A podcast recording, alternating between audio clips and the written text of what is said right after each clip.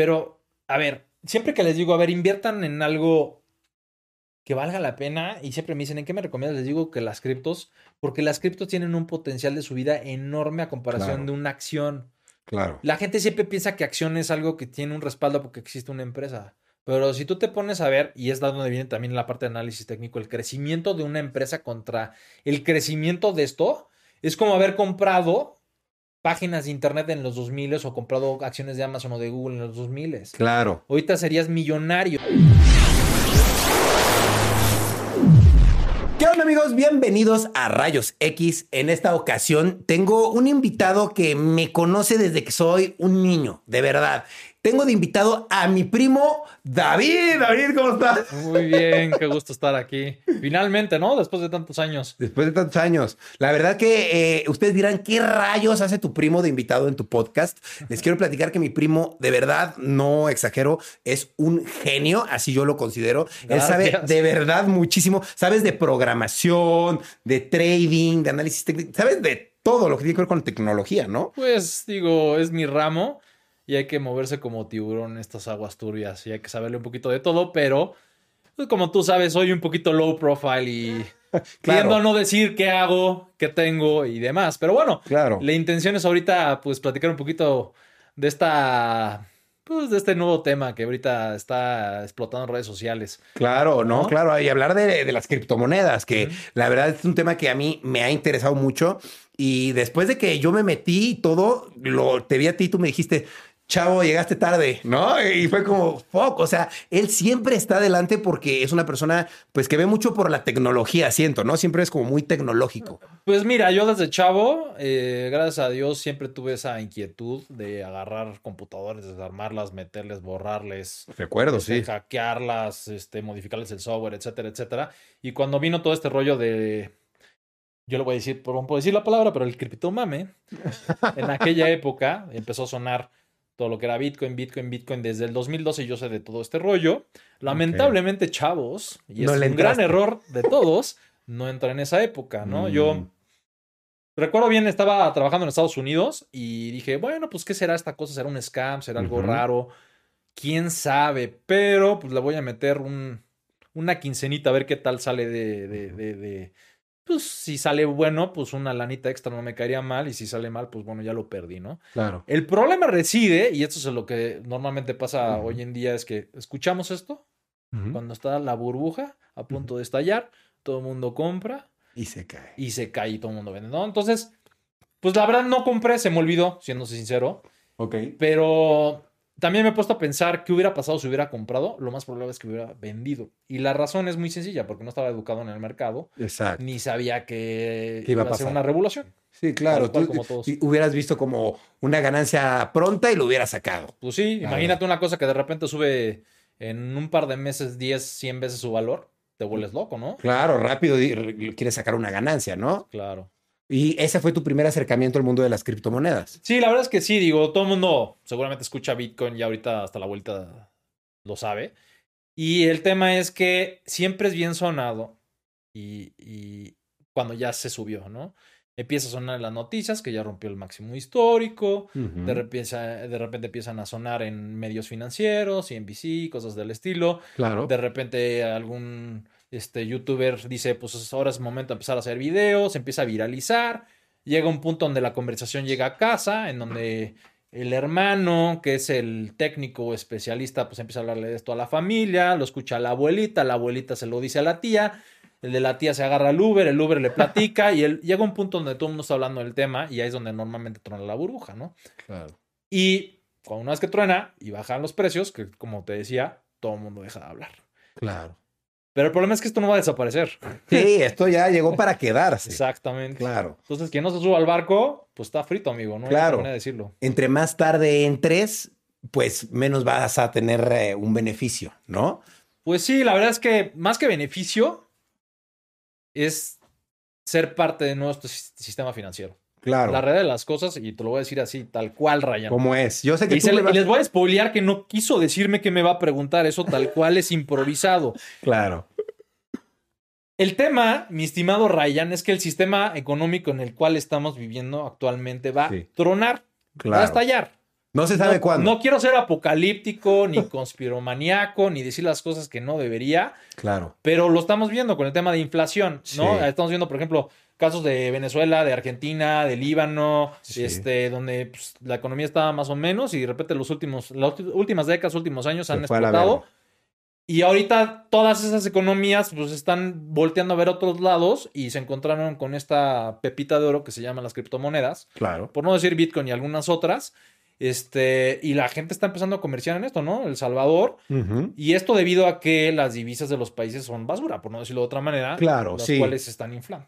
Claro.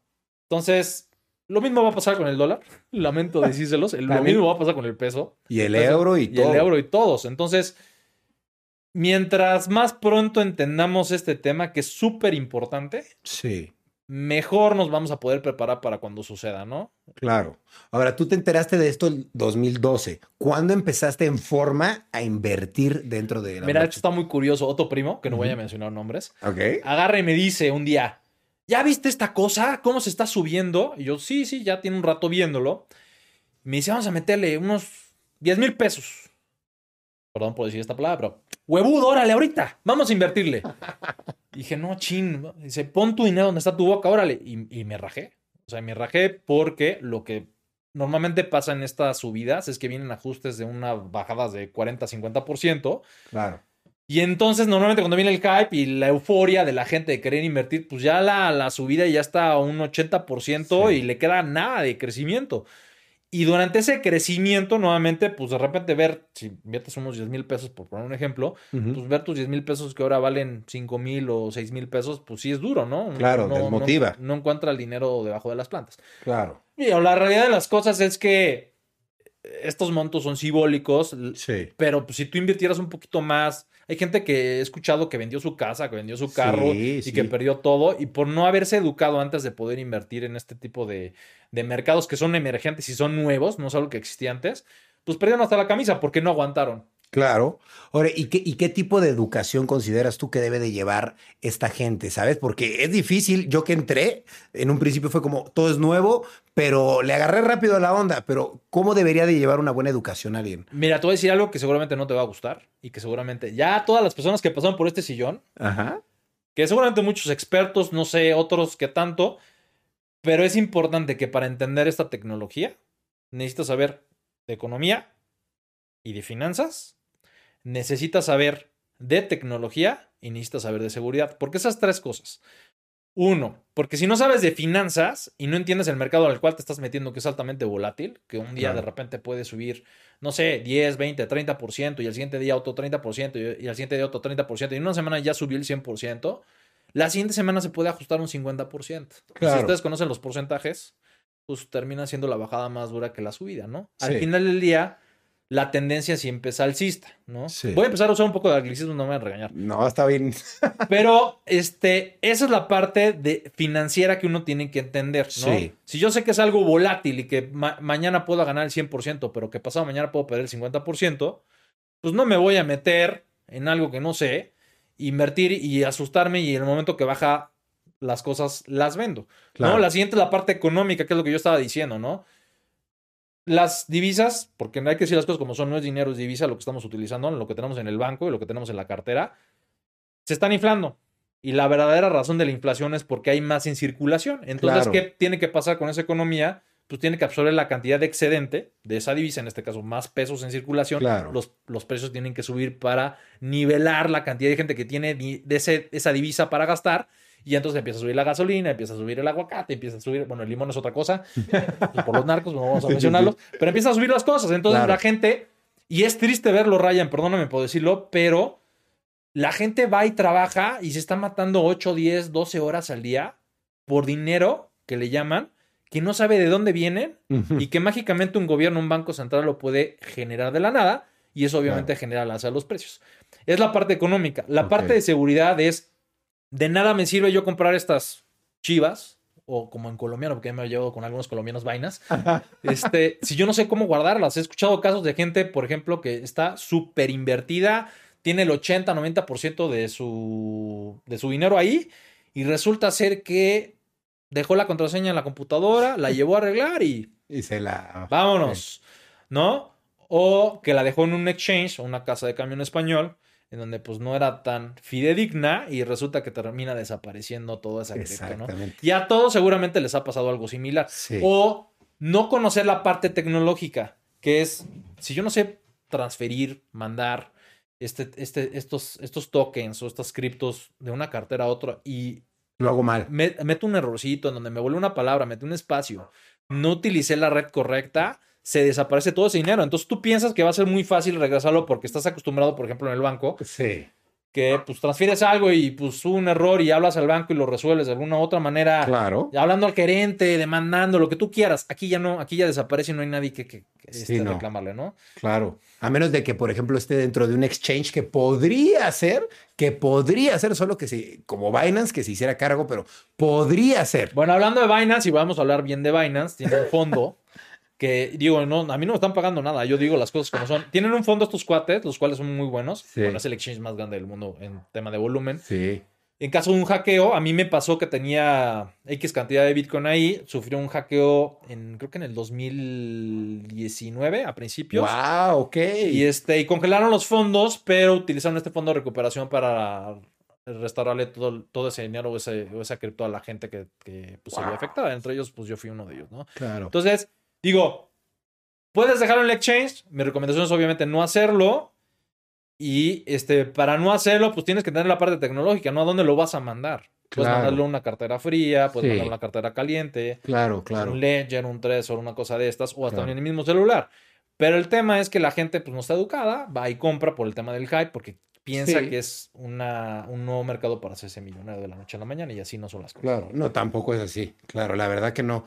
Te faltó una tercera, ¿no? La seguridad. La, la seguridad es esto que te digo, dónde guardarlo, la parte tecnológica de cómo administrarlo. Ah, la parte tecnológica, cierto. ¿Y por qué digo la parte tecnológica? Yo siempre he sido fiel, creyente de que no puedes invertir en algo que no entiendes. Totalmente. ¿No? Si yo voy a comprar barriles de petróleo, pues tengo que entender qué es el petróleo, por lo menos, ¿no? ¿A quién se lo voy a vender? ¿Quién lo usa? ¿Con qué se manufactura y todo este rollo? La gente que compra stocks o acciones de empresas en Estados Unidos o en México sabe exactamente qué es lo que hace la compañía, quién la dirige, a qué se está dedicando, qué nuevos este, eh, negocios está haciendo, qué noticias van a salir. Y entonces existe cierta seguridad en de dónde va a ir ese dinero. Pero en el tema de cripto, y ya es donde la, normalmente el, el 99.99% de la gente dice, es que no está respaldado en nada. Y entonces es puro hocus pocus y aire y no se sabe a dónde va a ir. Y la realidad de las cosas es que no es eso.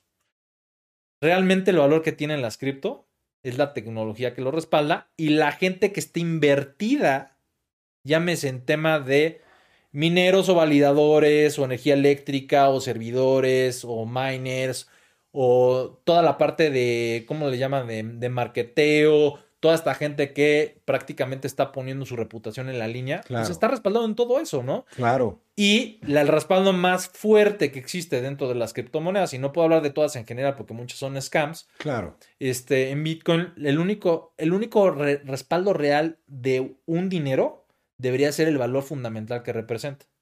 Ok. Entonces, ¿qué hace Bitcoin diferente al resto de las criptomonedas?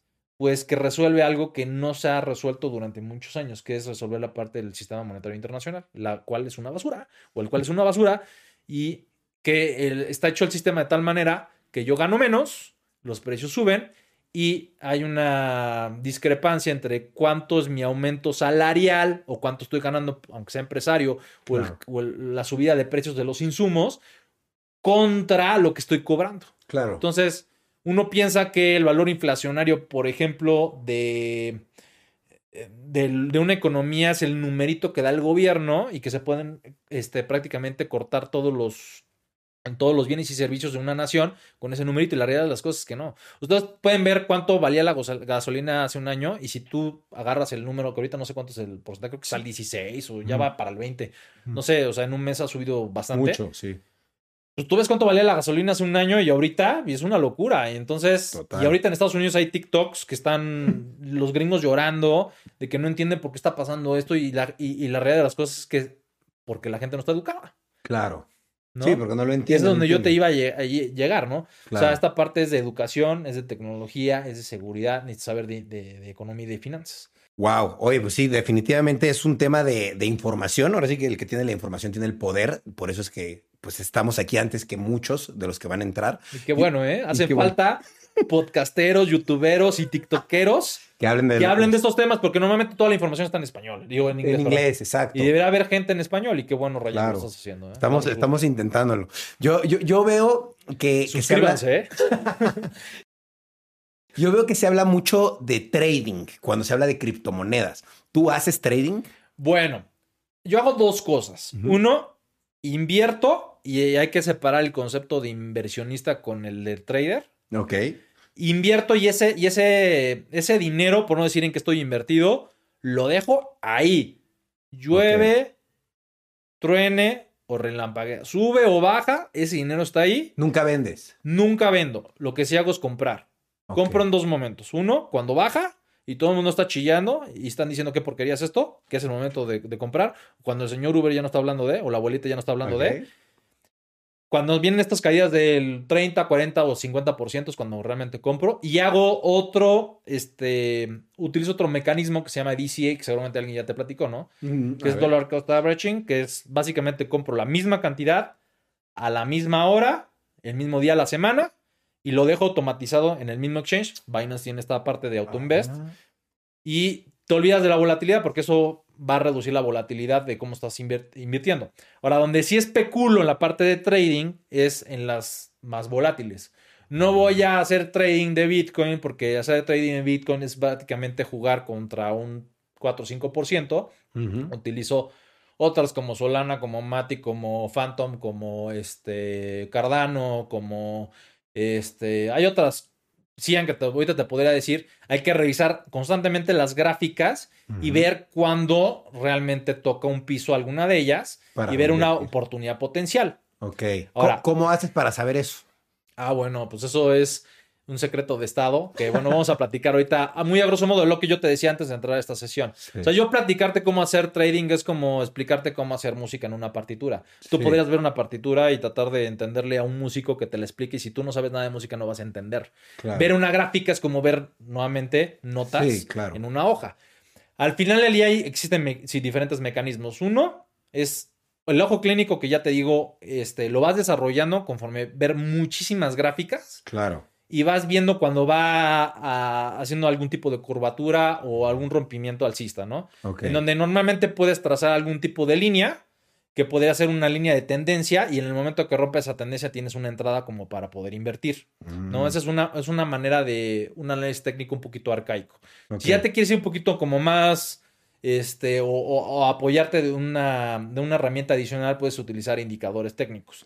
Entre indicadores técnicos puedes utilizar el RSI, que te indica la fuerza de un asset, de que si, está, si digamos ya tocó fondo o ya se está recuperando, ver un tema de divergencias directamente en el RSI, utilizar RSI estocástico, medias móviles, que seguramente algunos de ustedes los han utilizado. En el caso de Bitcoin se utiliza, por ejemplo, mucho la media móvil semanal de, de 20 semanas.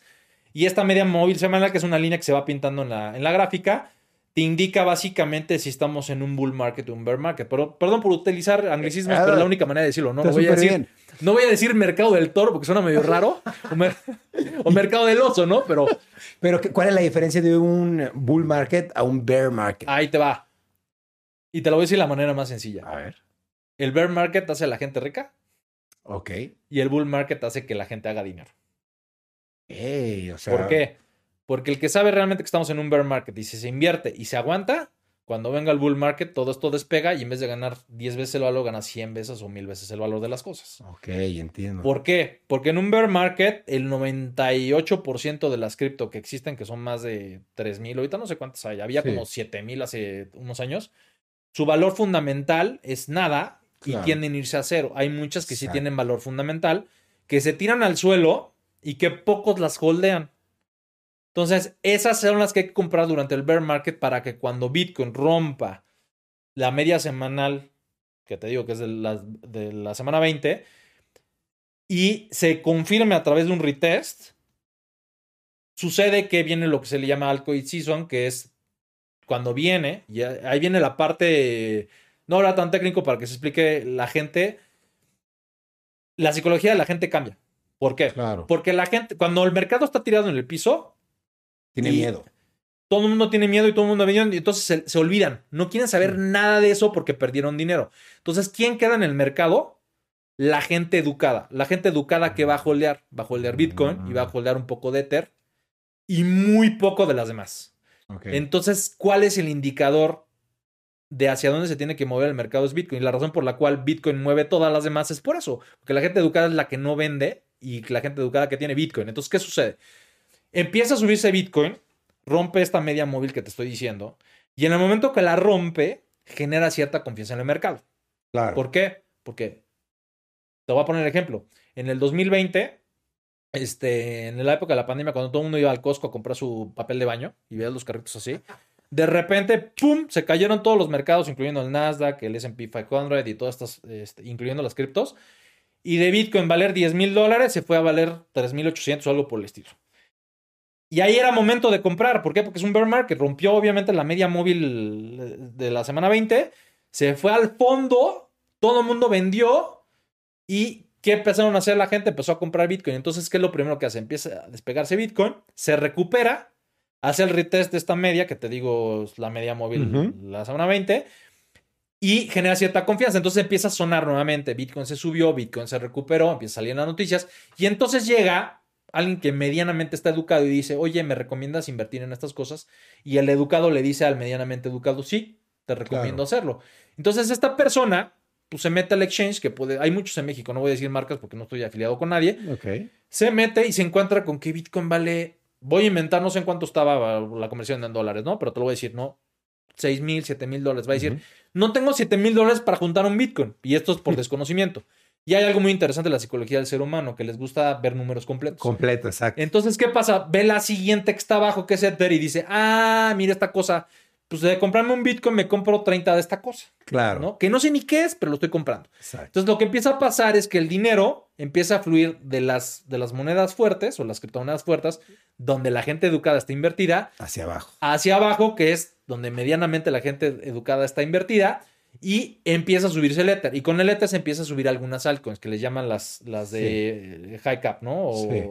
Las que tienen más. capitalización alta. Sí. Y entonces empieza a subirse más gente al barco y empieza de medianamente educado a casi nada educado, en donde dicen, ¿qué es estas cosas? Ah, mira, una cosa que se llama Solana y otra cosa que se llama Phantom y otra cosa que se llama Matic y otra cosa que se llama Bitcoin Cash, que es un scam, y otra cosa que se llama este, eh, este y otra cosa que se llama Tron y, empiezan a subirse las demás. Claro. Entonces esas son las mid caps. Y ya al final llega la perrada, por no decirlo de otra manera. Toda la horda de gente que quiere invertir y que se quiere hacer este millones de la noche a la mañana. Dice, yo voy a invertir en Dogecoin y en Shiba Inu. Y perdón por el amigo que vino el otro día, PancakeSwap. Ajá. Y voy a invertir en toda esta bola de... Y la palabra correcta es shitcoin, no es una grosería, así se dice. Ajá. Y entonces empiezan a subir como locas estas. Claro. ¿Por qué se suben más que Bitcoin y Kether y que todas las demás, que se supone que son más valiosas?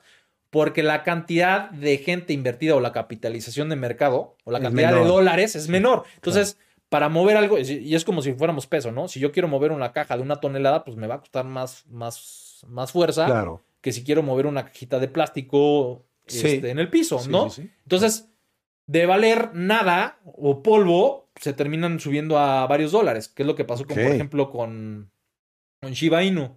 Sí, ¿no? que, se despegó, ¿no? Que había gente, y había gente que sabía que esto iba a pasar, y hubo, estuvo el trade más grande de la historia. Creo que, no te voy a inventar, pero son varios miles de millones de dólares en español.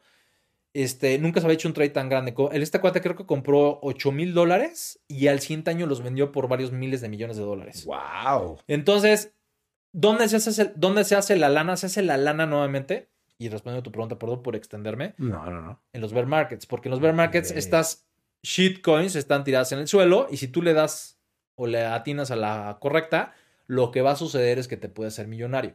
Ahora, yo no recomiendo eso porque Claro, el- es riesgoso.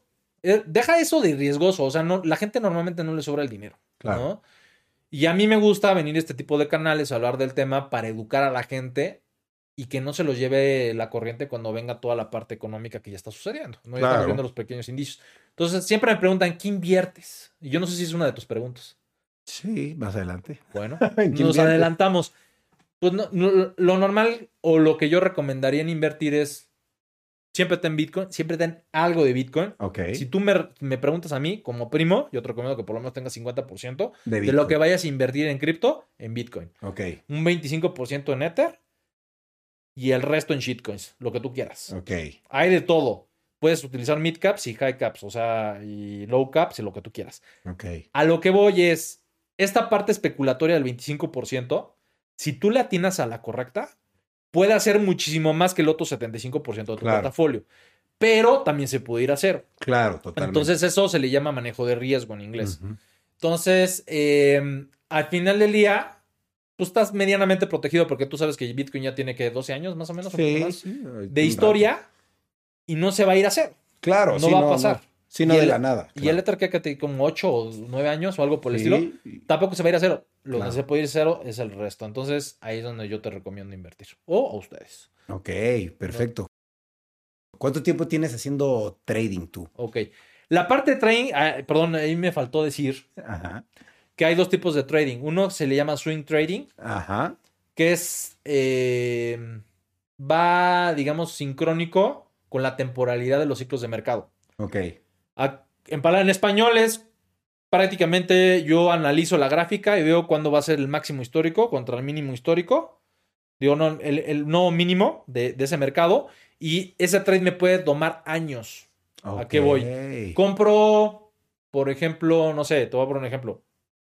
Marzo de 2020, en donde se fue a 3.800 o algo por el estilo, y podría haber vendido en 60.000. Eso hubiera sido un swing trade con Mm. Bitcoin. Ok. ¿Sale? Claro, comprar barato y esperarte que suba y venderlo barato. Sí, pero ese- esos, esos trades van alineados a los ciclos de mercado. Eso es importante mencionarlo. Claro. Y para analizar los ciclos de mercado, pues bueno, hay varios modelos de, de los ciclos de mercado. Ok. Ahora, si lo que quieres hacer es day trading, que es compro y mañana lo vendo, yo te recomiendo que pues, no utilices estas y sí te vayas directamente Claro. a los mercados de shitcoins a ver qué se está subiendo. Ahora, Claro. para poder especular sobre esas, necesitas tener cierta parte de investigación, porque no vas a agarrar y migajear en las 100 Sí, que te suenen o que te gusten más. Necesitas ver dónde hay un boom, ¿no? Y hay varios mercados. Está la parte de juegos, Y está Engine, y está la parte de metaversos, y está toda esta Juegos Play to Earn, NFT. Seguramente alguien ya aceptó y aquí te empezó a platicar de todo este Sí. rollo. Está la parte de DeFi, de la parte de loans y de préstamos y de banca descentralizada. Está la parte también de contratos descentralizados o inteligentes, o Ujú. smart contracts o layer ones o layer twos que hay, que hay en, en el mercado, que son las que normalmente crecen más. Y también está la parte de este, meme coins, en donde pues mañana se van a sacar la del gatito o mañana se van a sacar la de lo que Sí, tú sí, quieras. Y te voy a platicar, ¿no? El caso que sacaron, el juego del calamar que estuvo muy famoso en Netflix, sí. sacaron una, Una meme coin de esta cosa y terminó siendo un scam Claro. Entonces, perdió ¿no? mucha, mucho, mucho dinero Claro. gente. Y sacaron la del perrito y aparentemente no es un scam. Entonces Doge- ganaron. Sí, la Dogecoin. Te tienes que especializar en uno de esos sectores. No puedes Claro. agarrar y decir, bueno, esta, esta, esta, esta, ¿no? Te vas a los meme coins y te pones a estudiar los meme coins y cuál hace sentido. ¿no? Ok. Oye, y para todo esto hay algo que me hace mucho ruido, el famoso análisis técnico. Ok. ¿Qué, qué es el, análisis técnico? Ok.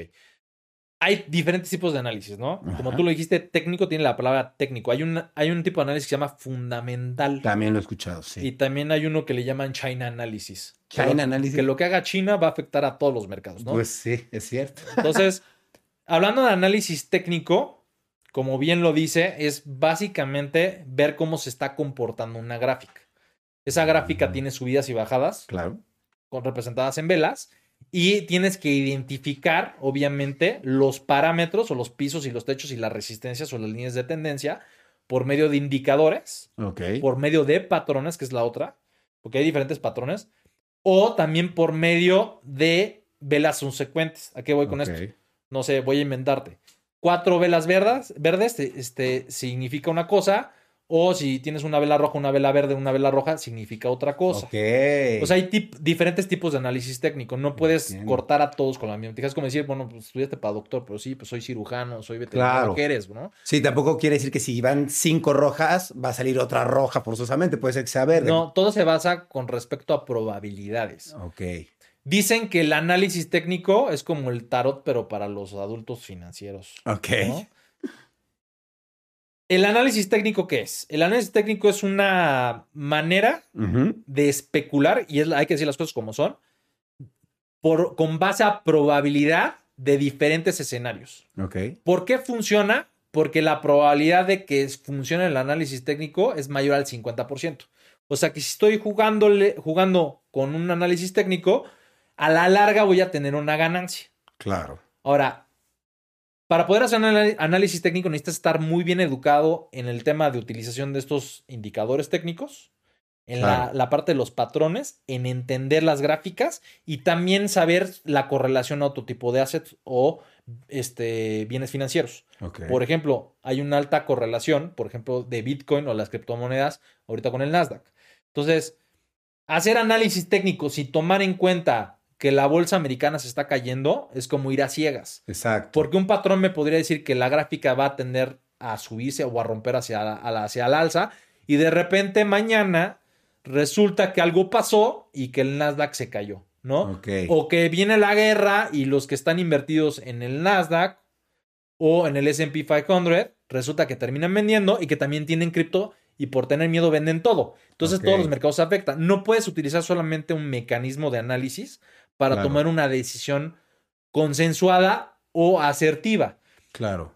Por eso digo que el análisis técnico por sí solo pues te podría dar una probabilidad como de un 60%. Claro. Pero si lo mezclas con la parte fundamental, la parte de noticias y también lo que te digo que es el China Analysis, Sí. pues te da un alto porcentaje de, de, de suceso, de que tengas algo que haga Claro. dinero en pocas palabras. Claro. ¿no? Oye, ¿y tú has dado cursos alguna vez de toda esta información que estás dando? Pues mira, de cuates me he acercado con gente que ha necesitado, porque están en la famosa calada de la rata, en donde pues están de sol a sol trabajando, no salen ni para los gastos. Y he tratado de educar a gente cercana, he dado charlas en la empresa informales, que si bien han hecho una vaquita como de costo de recuperación, Ajá. las he dado. No me he aventado a dar discursos en foros o en ambientes Claro. un poquito más grandes, porque sí también valoro un poquito la parte de privacidad. O sea, no está padre Claro. que te ubiquen la cara y digan, este cuate, pues es el, El que sabe. el que sabe y el que tiene y vámonos, ¿no? Entonces, se podría hacer, ¿no? Al final del día, tú eres influencer, tú sabes los riesgos que conlleva, pues bueno, Claro. que, tu- que tu cara es tu marca Sí. y a donde vayas, pues te van a reconocer, ¿no? Entonces, Claro.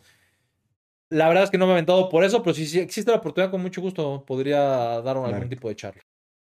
Ahorita estabas platicándome que para ti las criptos en las que tú aconsejas es literal 50% Bitcoin, 25 Ethereum y 25 puedes arriesgar un poco. ¿Tú así tienes tu portafolio? Yo tengo ahorita aproximadamente 75-25. Ok.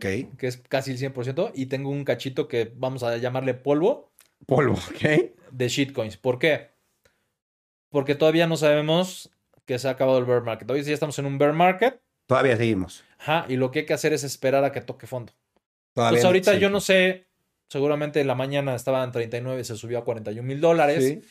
y este, si eso vaya a ser un bull trap y vaya a terminar cayéndose a los 30. 20.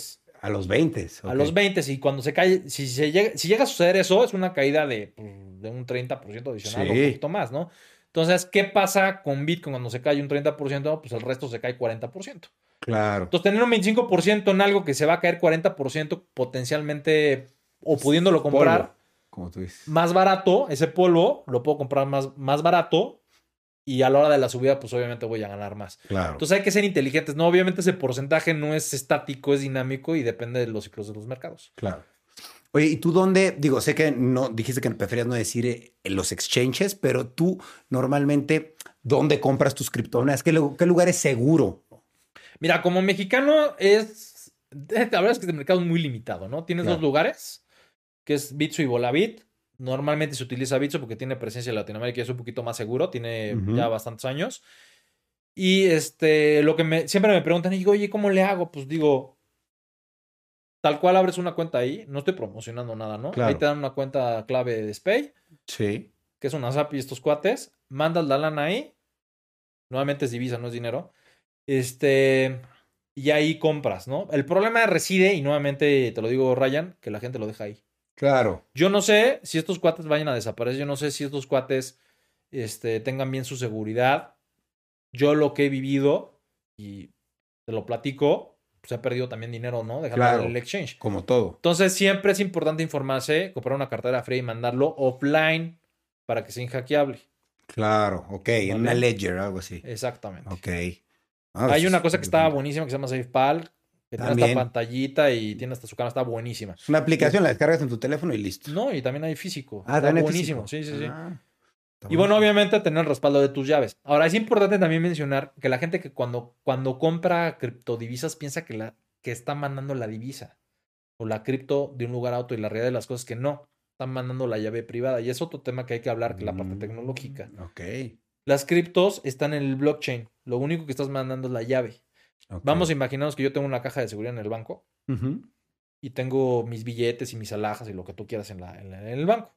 Entonces, cuando estoy moviendo eso de un lugar a otro, de un wallet a otro, estoy moviendo la llave que me permite abrir esa caja de seguridad para sacar esa cripto. Ok. Entonces, lo que realmente está respaldando en el ledger, lo que tiene respaldado realmente en el exchange, no es la cripto, son las llaves privadas para acceder a la blockchain donde están alojadas esas criptomonedas. Ok. El problema nuevamente en el exchange es que si lo dejas ahí, no tienes acceso a las llaves privadas y el gestor o el custodio es el exchange. El exchange. Entonces, si el exchange el día de mañana, el, el, No, le el- pasa algo. el dueño se quiere desaparecer y se quiere ir a las Islas Caimán a vivir el resto de su vida y desaparecer, Lo puedes. pues ahí se va con el dinero de Ryan. sí, claro, Y de David todos. también, de todos. Pero vaya, ya un- una empresa grande como lo que decías, un Bits, un Binance, es difícil porque ya tiene una reputación. un Pues equipo. no, déjame te lo digo, eso es también un error. A ver, Bueno, platica. ahí te va. Este hace muchos años, y no nadie me va a corregir porque, bueno, está históricamente ahí. Había un exchange en Japón que se llama Mt. Gox, que era el primer exchange en Bitcoin y todo el mundo estaba invertido porque, pues, no había otro. Entonces, todo el mundo mandó su lana allí y de repente estos cuates deci- decidieron desaparecer y robarse todo lo que había. Ah, o de la nada. Ajá. Y eran súper confiables. Y eran súper confiables y era el único que había y había tanta lana invertida que decían estos cuates, estos cuates no pueden desaparecer. Y Y resulta pues que sí pueden. Resulta que sí pueden. ¿Por qué? Porque no están regulados como si fueran un banco. Claro. Ese es un problema también. ¿No? Sí, que no está nada regulado. No. No. El Banco de México, México, por eh, ejemplo. digo, ahorita hay cierto grado de regulación, Sí. pero en sí no están, digamos, obligados con la misma responsabilidad que un banco, ¿no? De Claro. regresarte tu lana. Claro. Oye, me, me llamaba la atención que decías que tú inviertes en Bitcoin, Ethereum y, por ejemplo, en Binance no inviertes, por ejemplo, en ese tipo de moneda, como en la BNB o en Solana. ¿No son proyectos en los que crees que puedan despegar? Sí y no. Ok. Ahí te va. A ver. Venimos a hacer dinero aquí. Claro. No vengo y el que te diga es que yo la tecnología la amo y por eso estoy invertida porque creo que esto va a ser el futuro. No, no, no. Perdóname, pero eso es bullshit. Venimos porque queremos comprar barato y vender caro, ¿no? Claro. Para hacer un profit ahí. Sí, claro, una de- de- ganancia. Una ganancia.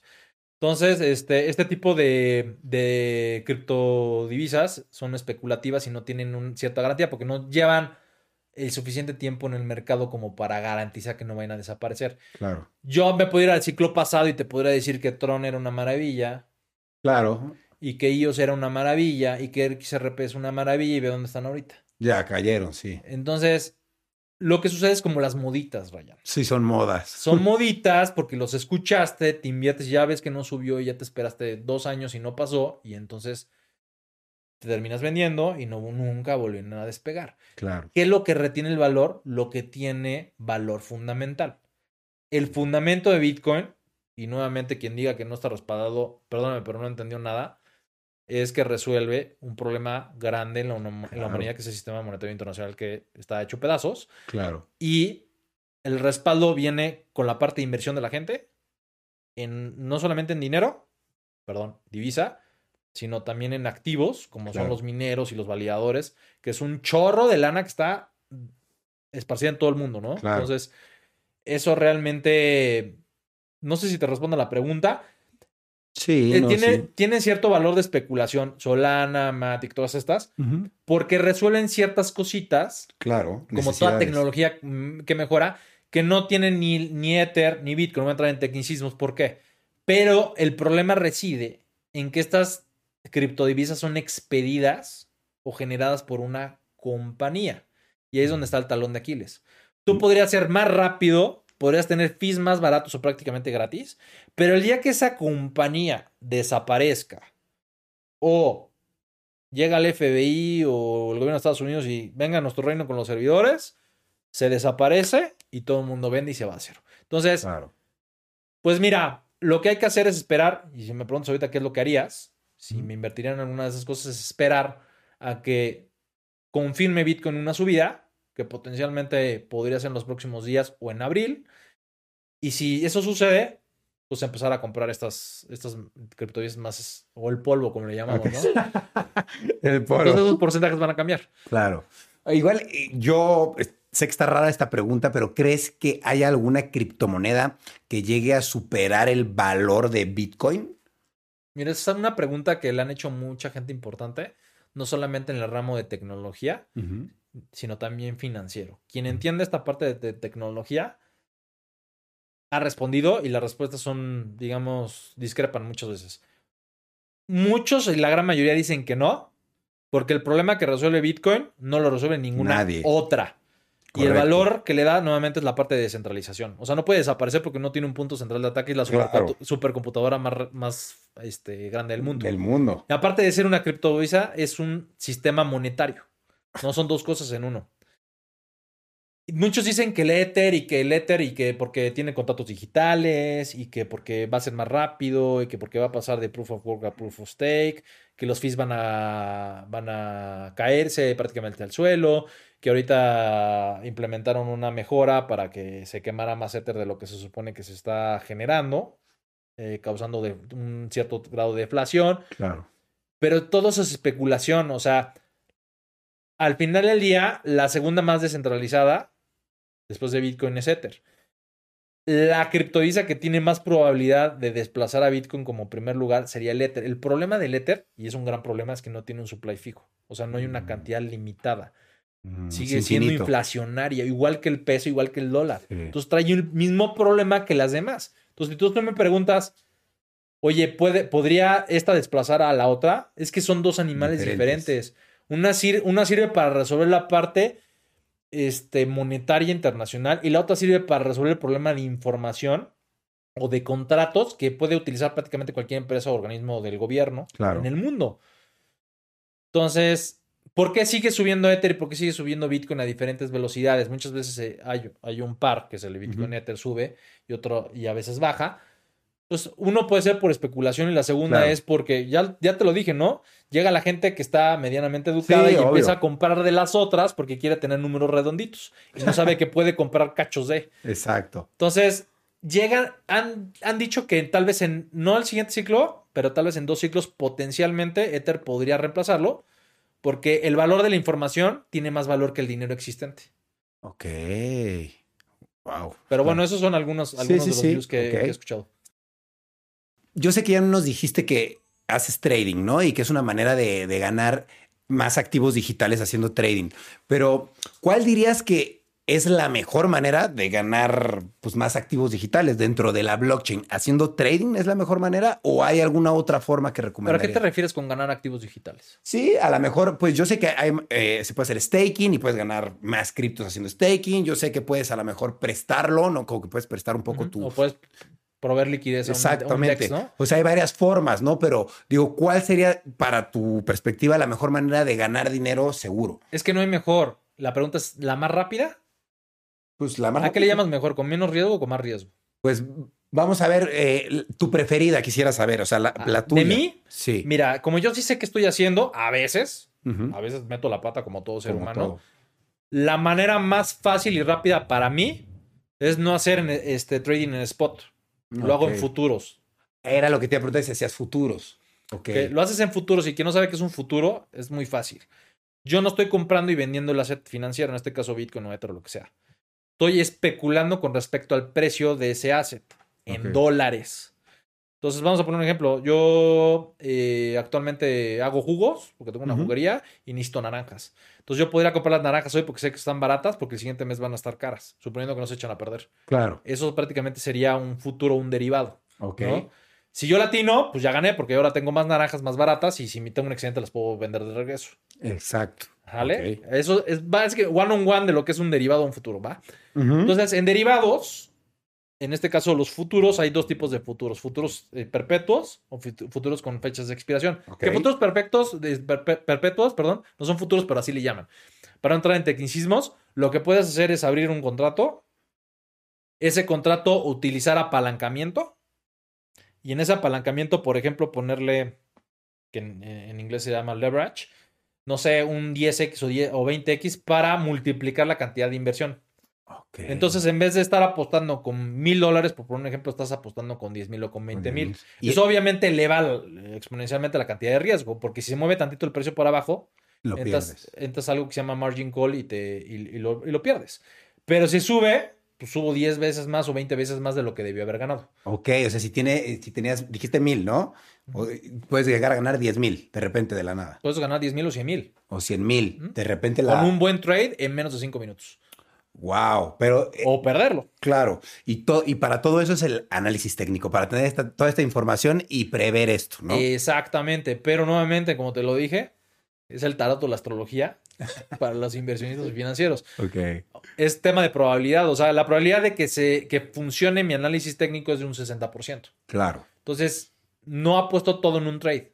Claro, obvio. Si no, puedes perder todo. Puedes meter un corto, puedes meter un largo, o puedes poner un stop loss para el momento que se esté cayendo el precio, que venda inmediatamente y pues no te mochen todo, ¿no? Claro. O cuando se suba, poner un take profit. El problema reside en que, como somos seres humanos, Ryan, tenemos sentimientos. Entonces, cuando estamos ganando, no queremos vender, se siente chingón, perdón por decirlo. Sí. Sientes padre y dices, me va a ser millonario y no cierras tu posición. Y sigues ganando. Y sigues ganando y de repente se cae y terminas tablas o perdiendo más de lo que habías invertido. Y cuando se está cayendo no te aguantas. O sea, estás viendo que en algún momento te van a liquidar y terminas vendiendo y resulta que vuelve a repuntar para arriba. Entonces, mucho de psicología.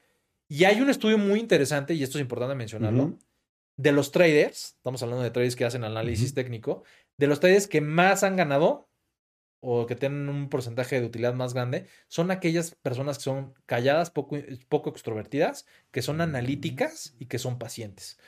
Si tú eres, por ejemplo, una persona que eres, que tienes demasiada energía, como yo, que es extrovertido, como yo, este, y bueno, yo, yo he tratado de, bueno, he afinado mi manera de, de comportarme con respecto a cuando está subiendo y bajando, ¿no? Pero esto me ha tomado muchos años, ¿no? A todos, a todos nos pasa. Claro. Si es una persona que no tienes el estómago, esa es la palabra correcta de decirlo, como para poderte aguantar esas subidas o bajadas, pues simplemente no hagas trading, haz un swing trade que es más largo. Claro. Al final del día vas a vender o vas a comprar. Y es entre comillas más tranquilo, más y seguro. Es más seguro. Así te va. Si tú quieres hacer dinero, la manera más fácil, sin que tengas que hacer absolutamente nada, es compras Bitcoin y en dos años lo vendes. Y eso por probabilidad. Ok. Estadísticamente, tienes el 200% de utilidad. Literal, puro Bitcoin.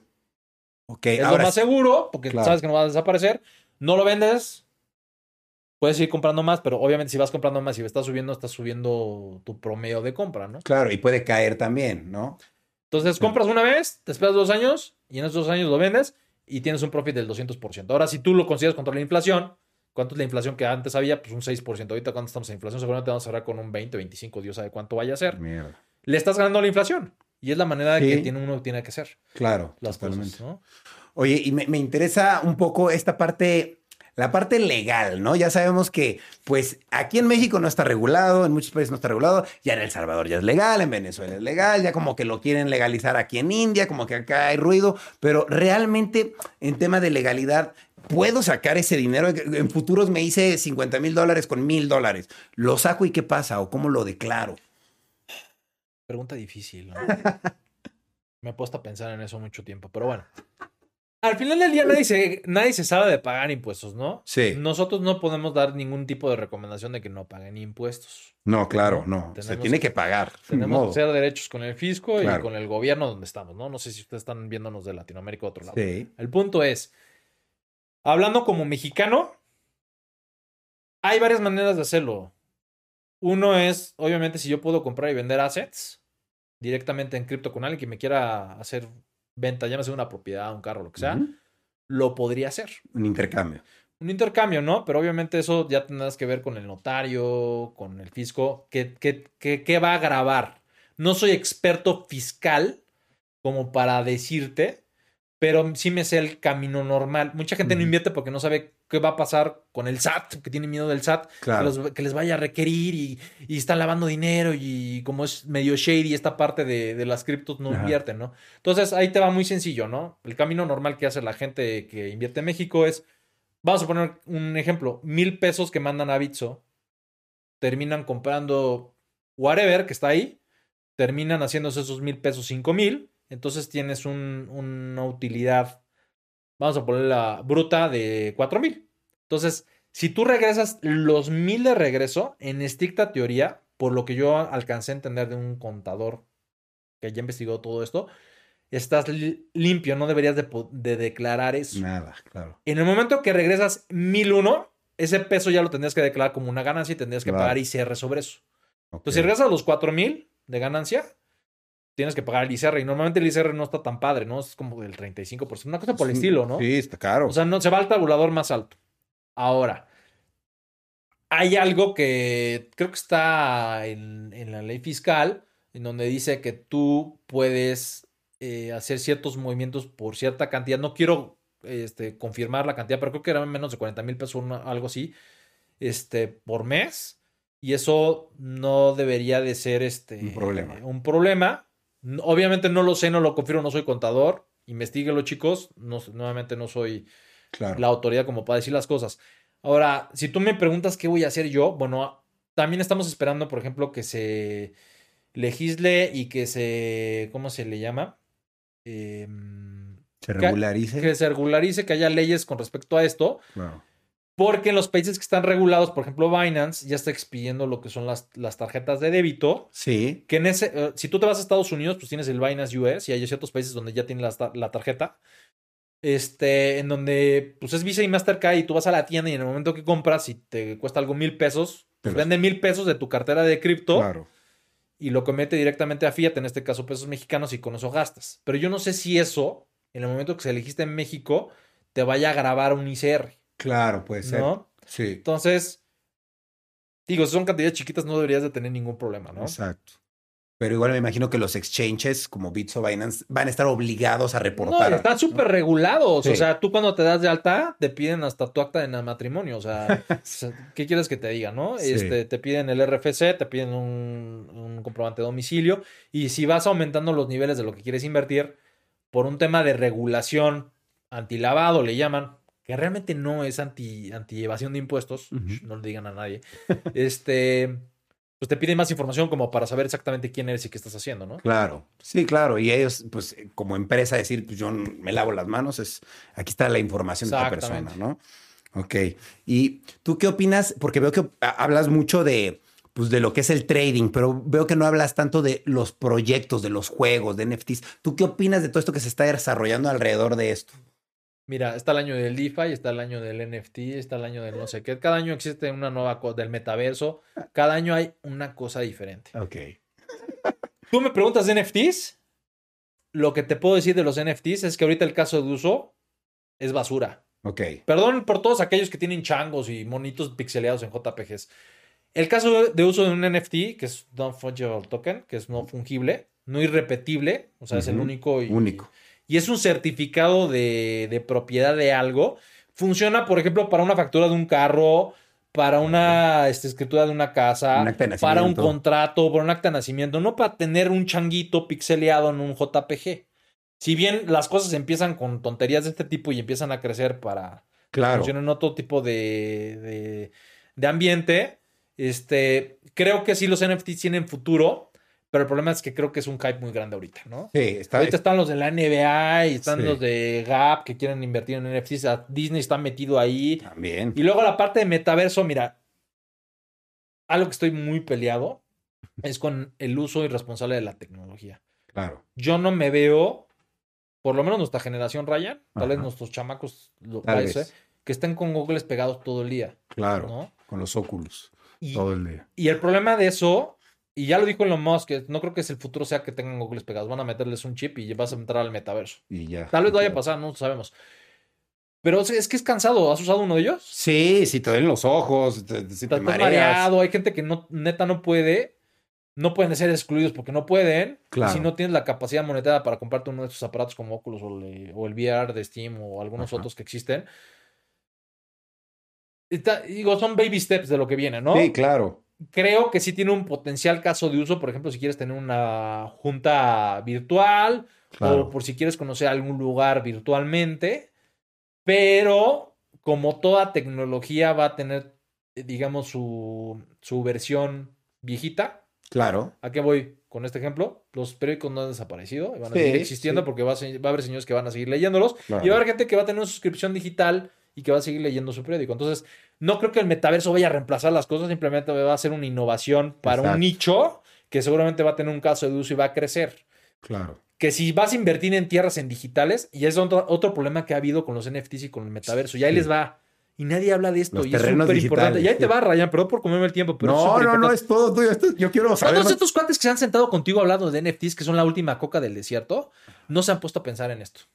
Un NFT está expedido en una blockchain. Si yo tengo este cojín que está bien padre y quiero hacerle un NFT, pues lo puedo hacer en Ether, Claro, rápido. pero ¿quién, quién garantiza que no lo puedo hacer en Matic? También, claro. o Que no lo puedo hacer en nada. Claro. ¿Cuál es el válido? Claro. Está loco porque son diferentes blockchains y cada uno es válido. Todos son válidos. Ah, está en el blockchain, lo puedes validar. ¿Cuál es el válido? Claro. Nadie lo dice, pero pues es que como no hay un tema de regulación y que digan, esa es la blockchain oficial en donde todos los cojines van a estar viviendo acá, pues entonces Claro. yo puedo tener la Mona Lisa en uno y el compadre de al lado puede tener la Mona Lisa en otro blockchain y el otro, y el otro puede tenerlo en otro. El mismo NFT. Puedo vender lo mismo tres veces y los tres me lo van a comprar y se la van a creer y van a creer que el, el NFT es el oficial y, y- y van a decir, ah, esto es una maravilla, Claro. tengo el certificado. Entonces, seguramente va a existir una blockchain del gobierno Que regule eso. que regule eso y ahí es donde van a pedirse los NFTs de, como lo estabas diciendo, un acta de nacimiento. Claro, es exactamente. un caso de uso. Claro. Ahora, esto es un hype, como todo. Si estoy comprando un chango, estoy comprando un monito pixeleado, como el CryptoPunks y todas estas cosas, Sí. pues es como todo, ¿no? Si yo compro unos jeans y los jeans van a estar de moda, los vendo más caros cuando se pongan de moda. Claro. No está nada de malo invertir en algo que alguien más lo va a querer tener. Exacto. sí. Que es la, la ley del, del tonto más grande, ¿no? En, en español. Si yo compro algo barato y lo vendo caro, simplemente es un tema de comercio. Si es una Sí. estupidez, por ejemplo, decirlo, pues no hay ningún problema, ¿no? Pero es responsabilidad de quien lo está comprando y quien lo está vendiendo. Totalmente. ¿no? Y del metaverso lo mismo. Estoy comprando un terreno digital. ¿En qué blockchain?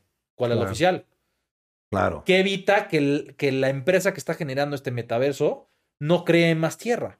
Claro. Tu y- casa vale algo porque ya no existe más tierra donde moverse, sí, Ryan. en el metaverso. Y por eso el Bitcoin tiene valor, porque tienes 21 millones y no existe más. claro. No hay un, tiene que haber un consenso general de todas esas personas descentralizadas para generar más y es lo que le da valor. Un NFT no tiene valor porque no, no, no es porque sea único y repetible, pero ¿quién evita que en una nueva blockchain no vaya a poderlo expedir? O en el Claro. metaverso expandan la cantidad de tierra digital que existente. Entonces lo que está pasando es nuevamente el boom y el mame de ir a comprar algo Claro. pensando que va a tener valor y que van a venderlo más caro en un futuro. Claro. Lo mismo pasó con los dominios en internet, en el, en el .com.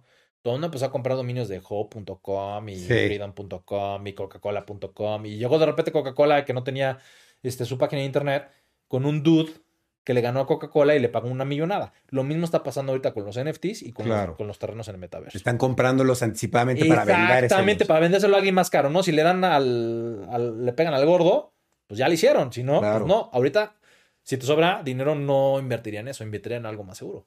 Claro. NFTs nunca has comprado. Sí, he comprado NFTs y los he vendido y he expedido algunos de fotografías que he hecho, pero no es algo que se compra y se vende tan fácil como te lo venden. Sí, no, es Tienes que complicado. comprar el NFT del artista, porque nuevamente son puros JPGs o GIFs, Sí. cosas por el estilo, reconocido y que la gente lo quiera. Si tú agarras y compras algo que no tiene valor, porque nadie lo quiere, ¿quién le da el valor? Pues la gente. Claro. Si la gente no lo quiere, no tiene valor, pues nadie te lo va a comprar porque simplemente es un NFT. Claro, y ahí lo tienes. Cueste lo que cueste, pues si nadie te lo quiere comprar así, Y cueste ahí se va a 40 mil. quedar, o sea... Sí. Ese es el y si problema. estás usando Ether, pues el fee de transacción vale más de lo que te puedes imaginar, ¿no? He Sí. visto transacciones que valen más de 100 dólares. O sea, por un. NFT de un JP, pues es algo ilógico. Claro, y hasta el minteo es carísimo en Ethereum. O sea, todo, transferencias, minteo, todo. Y es el problema que te ahorita está congestionado y lo que está causando que los fees estén por, por, Por los cielos. Wow, veo que, veo que eres un gran inversionista en el mundo de las criptomonedas porque has eh, indagado hasta en terrenos digitales, en NFTs de, de- de personajes, de dibujitos, JPG. Veo que has visto de todo. Fuera del mundo de las criptomonedas, ¿tú inviertes en otra cosa? O sea, en, en la bolsa o eh, Llegué a Forex. comprar algunas acciones en Estados Unidos con Robinhood, Ujú. pero, a ver, siempre que les digo, a ver, inviertan en algo que valga la pena y siempre me dicen, ¿en qué me recomiendas? Les digo que las criptos, porque las criptos tienen un potencial de subida enorme a comparación Claro. de una acción. Claro. La gente siempre piensa que acción es algo que tiene un respaldo porque existe una empresa. Pero si tú te pones a ver, y es de donde viene también la parte de análisis técnico, el crecimiento de una empresa contra el crecimiento de esto, es como haber comprado páginas de internet en los 2000 o comprado acciones de Amazon o de Google en los 2000. Claro. Ahorita serías millonario. Entonces, mandarte a comprar algo que ya tiene 50 años en el mercado, que hay acciones viejísimas Sí. de mineras y de cosas por el estilo, contra algo nuevo que ahorita potencialmente tiene la capacidad de subir 100 veces, pues ¿qué te voy a recomendar? Claro, obvio. ¿No? Entonces, sí, sí llegué a comprar stocks, compré, llegué a comprar stocks mexicanas, eh, llegué a comprar, te digo, stocks americanas a través de Robinhood, que es muy fácil bajarlo en el celular. Sí. Y sí está para la parte de dividendos y que te pagan y todo esto, pero al final del día no es como que... Tan chido, sí. No, no, no. Tú ya lo viviste, Ryan. O Sí, también es como el sentimiento bonito de, de ver cómo, cómo sube tu portafolio. Claro, obvio. ¿no? Claro, y me imagino que en- con las acciones convencionales, pues tarda más, es más tardado. Es ¿no? súper lento. O sea, una vez que te acostumbras a la, a la velocidad, analizando técnicamente la gráfica, ve el oro. O sea, yo pude haber hecho una, una predicción de la subida del oro hace tres años de lo que está pasando ahorita. ¿Cuánto me pude haber esperado? Entonces, yo siempre he sido de la idea de invierte el dinero en el caballo más rápido, no en el Mm. caballo más seguro. Ok. ¿Por qué? Porque mi porcentaje de riesgo es alto. Claro. Soy una persona que es chavo y pues si la cagué y perdí mi dinero, pues puedo volver a trabajar y volver a ganar. No, pero si por ejemplo alguien como mi papá, que es alguien que pues igual, igual no quiere perder su dinero porque le tratado todo bien ahorrarlo, pues sería una tontería decirle, ¿sabes qué? Compra esto. Claro, obvio. Sí, sería muy riesgoso. Ok. Y, y fuera de acciones, ¿no inviertes así como en bienes raíces? otra cosa? Ah, bueno, la parte de Sí. diversificación es súper Es súper importante. importante. No, o sea, no te puedes ir all-in en, Claro. un, en un asset financiero. Claro. No, siempre tienes que tener, si tienes la posibilidad de comprarte un terrenito, un departamento. Obviamente, como todo está ahorita por los cielos, es imposible, ¿no? La gente se tarda Claro. muchísimos años en comprarlo. Entonces dile, pues diversifica, ah, sí, compadre, pues a duras penas puedo pagar la renta, ¿no? Claro. Entonces, pues no compres un terreno, compra metales. ok. Que si bien no es una inversión, es un mecanismo de seguridad. Si esto se vuelve Venezuela, espero que no. ¿Tú este, crees que sí? ¿Que podría pasar algo así? pues mira, nunca descarto que llegue a suceder. Siempre quiero pensar positivamente que vamos a estar mejor. Pero pensándolo analíticamente, cómo funciona la economía, que yo lo entiendo perfectamente bien, y cómo está la parte inflacionaria, no descarto que solamente México, sino toda Latinoamérica se vuela un potencial Venezuela. ok. ¿Por wow. qué? Porque, pues, ve los precios, Ryan. Claro, Sal a- sí, sí, sal sí. a la calle, o sea, ve. La moneda al súper. Sí. Acaba de regresar mi hermana a Estados Unidos y ve los precios y dice, esto es una locura, los precios de la comida están casi como en Estados Unidos. Y en Estados Unidos, y hablo del súper, ¿eh? no, no estoy Sí, sí, al sí. Algunos artículos. Este, no me ven a hacer la de Peña Nieto de cinco minutos, no menos. no, Espérate. Este, y dice, por en Estados Unidos, ¿qué ganan? ¿Qué? ¿Tres veces más? ¿Cinco veces más? ¿Diez veces más? La, la proporción no es igual. Claro. Entonces, yo sí creo en la parte de diversificación. Hay ciertos inversionistas de alto rango que te dicen la diversificación es una tontería. Siempre apuéstale al ganador, ok. ¿no? Ok, o sea, a lo que más te deje, digamos. al- Pues sí, pero para una persona común y corriente como tú y yo, que no tenemos los miles de millones en el banco, Ok, yo creo que sí es importante tener un cierto grado de diversificación. claro. Metales, bienes raíces, algunas acciones, mexicanas o americanas, tener sí cripto, si no estás fuera del barco, compadre, y tener algo, algún negocio o algo, y si también eres empleado, pues también jugarle al empleado, o sea, Claro. jugarle de todos lados, ¿no? Una rentita no te caería mal, un negocio o una idea no te caería mal, siempre es importante tener entradas de muchos lados, porque si uno falla, Ya tiene las otras. ya tienes las otras. Claro, sí, apostar todo en un caballo, el problema es que si hay un problema como la pandemia y tu, tu caballo era la medicina, pues le ganaste, ¿no? Porque pues te- la medicina pegó. Pero si tu caballo eran las fiestas, pues se acabó, ¿no? Entonces Sí, es importante. personas, sí. Sí, es importante esa diversificación, ¿no? Para pues evitar riesgos. Tú mismo lo viviste. Sí. No sé cómo está el tema de tus analíticas, pero seguramente la parte de, de que los chavos se tuvieron que ir a casa y estaban deprimidos, dirás, bueno, pues seguramente empezaron a ver más vistas y la realidad es que no. O sea, sí subió Netflix porque todo el mundo se puso a ver películas. Claro, Pero yo no sé si te pegaron en los videos, seguramente te pegaron. claro. O tal vez esa audiencia se fue a otro medio. Sí, exacto. Entonces, haber dicho, bueno, el Internet es, mi fu- es el futuro y siempre va a haber en lo que estoy haciendo gente para que me dé dinero, no va a pasar. Claro. Y tienes que tener ciertos seguros. Sí, claro. Sí, a fin de cuentas pues, es una entrada, pero no- si es la única y se clausura, pues te ves en problemas. Muy importante la diversificación. Eh, me gustaría que, que nos dijeras, por último, un, un buen consejo, un buen consejo para esa gente que a lo mejor quiere invertir y dice, wow, me- esta plática me sirvió, me animé, sí le quiero entrar, pero me da miedo. eh, ¿Cómo me quito el miedo o cómo, cuál debería ser mi primer paso para ya empezar a invertir y hacerlo de una forma, pues, bien hecha, ¿sabes? Educada. Bueno, lo primero que les puedo decir como consejo es, no, y esto es sonadísimo los videos en inglés, nunca inviertas más de lo que no quieras perder, ¿no?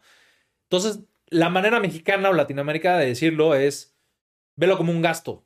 Si tú te puedes decir, voy, estoy inventando nuevamente, si te puedes gastar 500 pesos en una comida y comiste rico y no te duele, pues no comas afuera ese día y esos 500 pesos inviértelos. Claro. Lo que no debes de hacer, y esto es súper importante, de manera educada, es no estar viendo el portafolio cómo sube o baja Todos los días.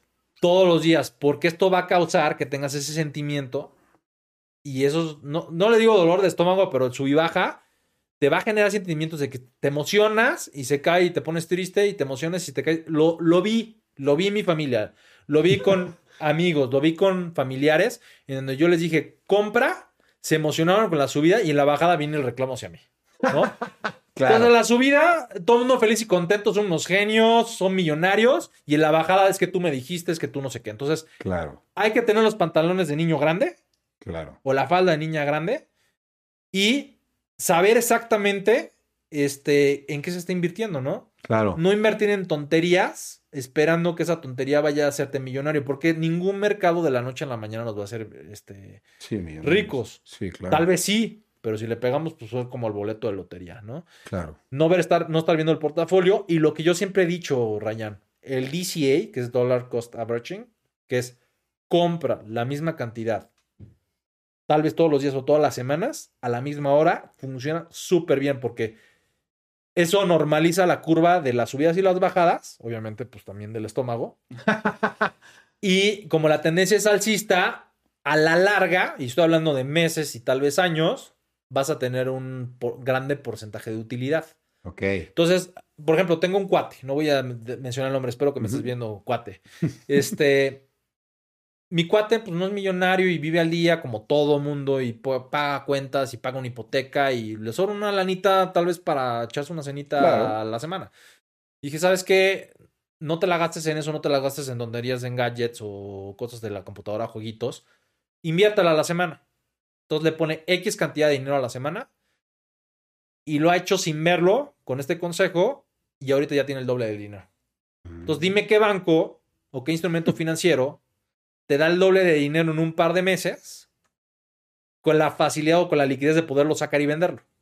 Claro, así de rápido. Sí, literal. Porque a fin de cuentas, si inviertes en bienes raíces, pues para venderlo es un problema Oye, también. ¿sabes qué? Tienes un bien raíz y viene un problema médico de algún familiar, pues tienes que vender todo el terreno, no puedes vender la mitad del terreno para pagar la cuenta Claro. del, del doctor. Y hasta entonces- tienes que vender en un mal precio. Porque, Por eso te diría que el último, met- el último mecanismo de diversificación que podría yo recomendar es un bien raíz, aunque debería ser el más seguro, porque no todo el mundo lo puede comprar y en el momento que lo necesitas vender no está tan fácil. Sí. Vino la pandemia y todo el mundo pensó que se iban a caer las casas y nadie quiso vender. Sí, Y como no hay dinero, nadie quiso comprar, pero los que quieren vender no, no se bajan de precio. sí. Y los que quieren comprar no quieren pagar más porque está la economía mal. Entonces, ¿qué pasa? Se atora la se estanca la sí, economía, claro. justamente. Sí, sí, sí, se atora. Eso se le llama velocidad. Cuando no pasa el dinero de una mano a otra, se disminuye la velocidad de esa economía. Ok. Entonces, es- ese es el problema de... A mí me encantan los bienes raíces, pero sí me he dado cuenta que si quiero tener dinero para invertirlo, es imposible. Pero también, Ryan, te ponte a pensar esto. Un bien raíz tiene valor porque alguien lo quiere, Claro, ¿no? sí. Va, se imagina que va a construir un edificio, se imagina la casa de sus sueños.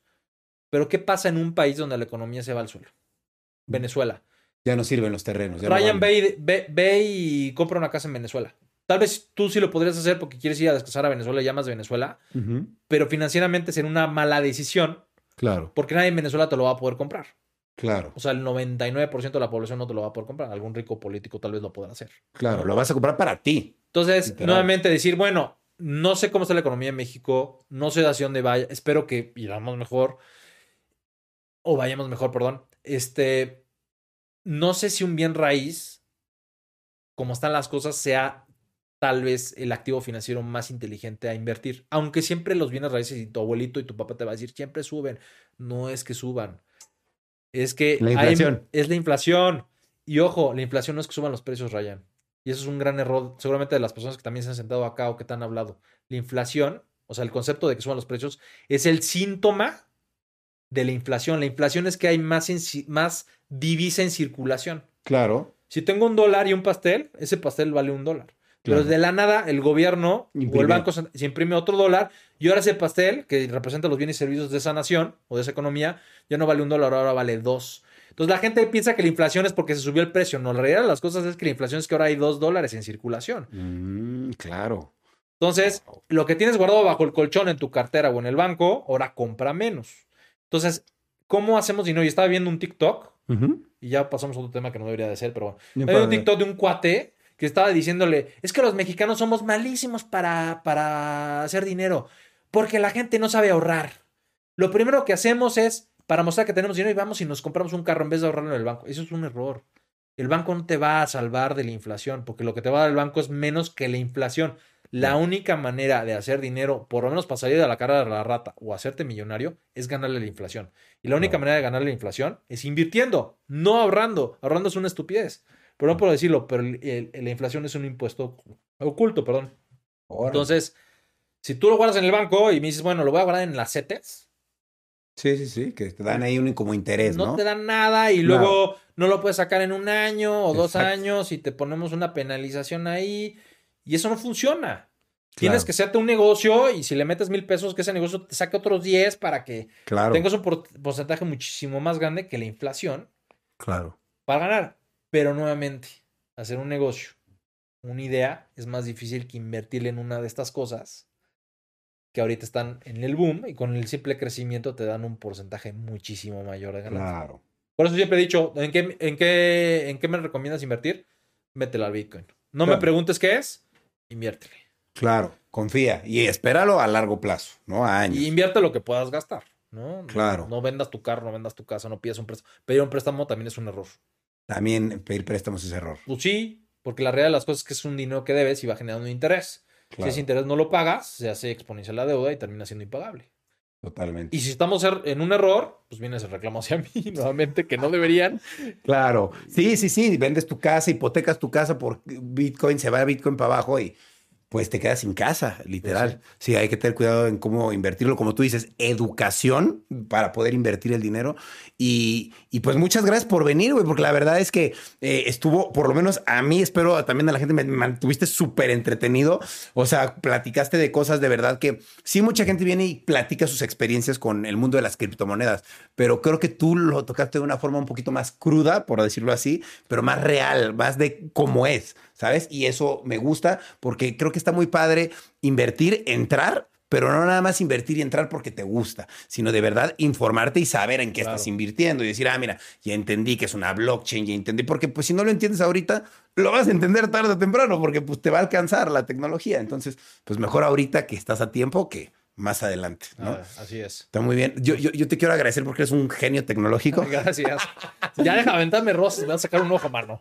No, de verdad, muchas gracias por la información. No sé si te gustaría agregar algo para que la gente, pues sé que no tienes redes sociales, ni te importa que te sigan ni nada, pero algo que quieras agregar de... Mira, yo la verdad hago esto por, por simple pasión Claro. y por ganas de, de- de transmitir lo que yo sé en temas de conocimiento, ¿no?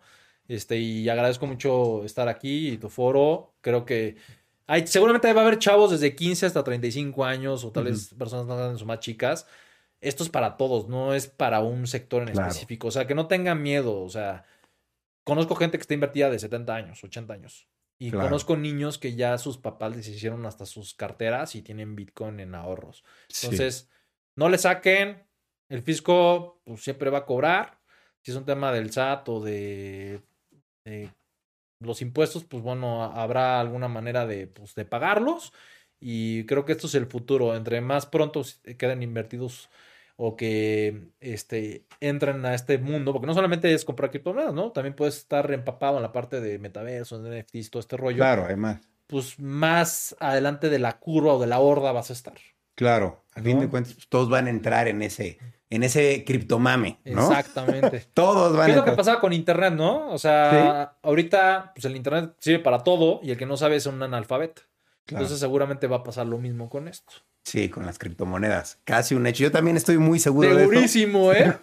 All in. Si Ahorita. tú lo dices, Este, bye, bye, bye, bye. Compra. all in.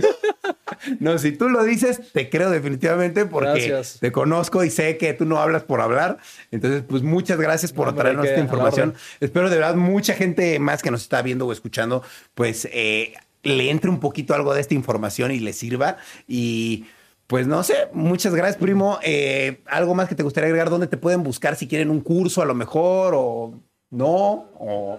Mira, lo vamos platicando. Vamos a ir viendo en la sección de comentarios si me quieren que abra alguna red social. Mira, la verdad es que yo quería abrir un canal de YouTube y la verdad es que me rajé.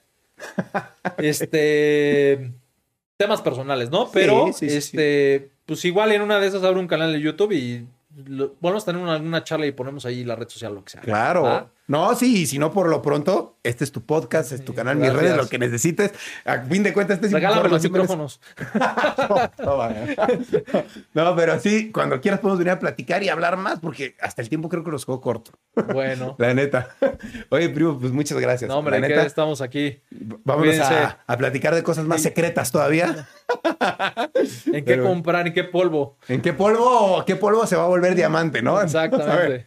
Bueno, pues muchas gracias por ver o escuchar Rayos X, amigos. No se pierdan otro capítulo y recuerden que, de verdad, esto no es el futuro, es el presente. Y si te metes ahora, vas a gozar de un buen futuro. Así es que aprovechalo. Esta es información valiosa la que les traemos. Nos vemos, cuídense mucho y nos estamos viendo o escuchando en Rayos X. Cambio y fuera.